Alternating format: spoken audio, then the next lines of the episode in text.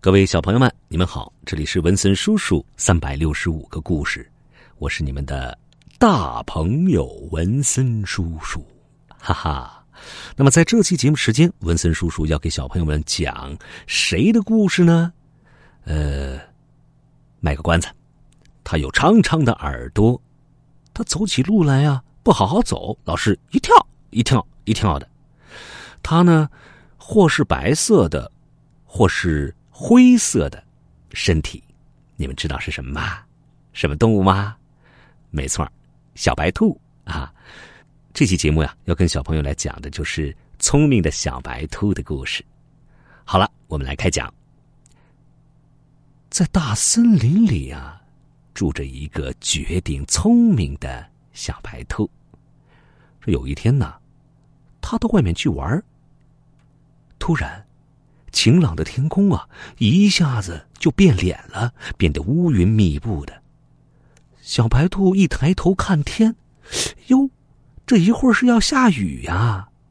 不行，我还是赶紧回家吧。于是小白兔啊，就飞快的蹦蹦跳跳的往家走。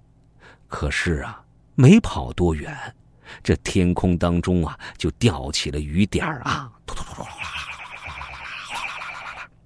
小白兔没拿雨伞呢，他心里琢磨着：这怎么办呢？已经开始下雨了，不行，我得想个办法躲雨才行啊！不然我还没到家呢，就变成了落汤兔子了。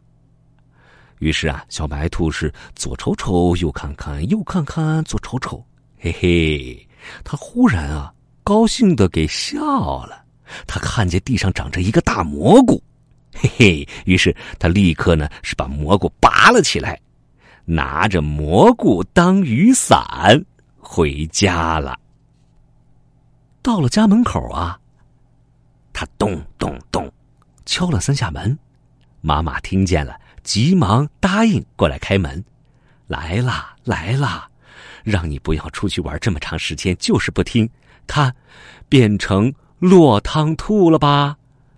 妈妈说着打开了门，一瞅，哎呦，小白兔，你怎么没有淋湿啊？小白兔调皮的说：“对呀，我不但没有淋湿，我还带了一个大蘑菇回家呢。”兔妈妈高兴的摸了摸小白兔的头。好了，小朋友们，这一集啊，文森叔叔就讲到这里了。这个故事告诉我们什么呢？遇事儿要动脑筋，遇事要想办法去解决问题，而不是逃避问题。要有自己的思想，懂了吗？懂了，给我点个赞。下期节目时间再会。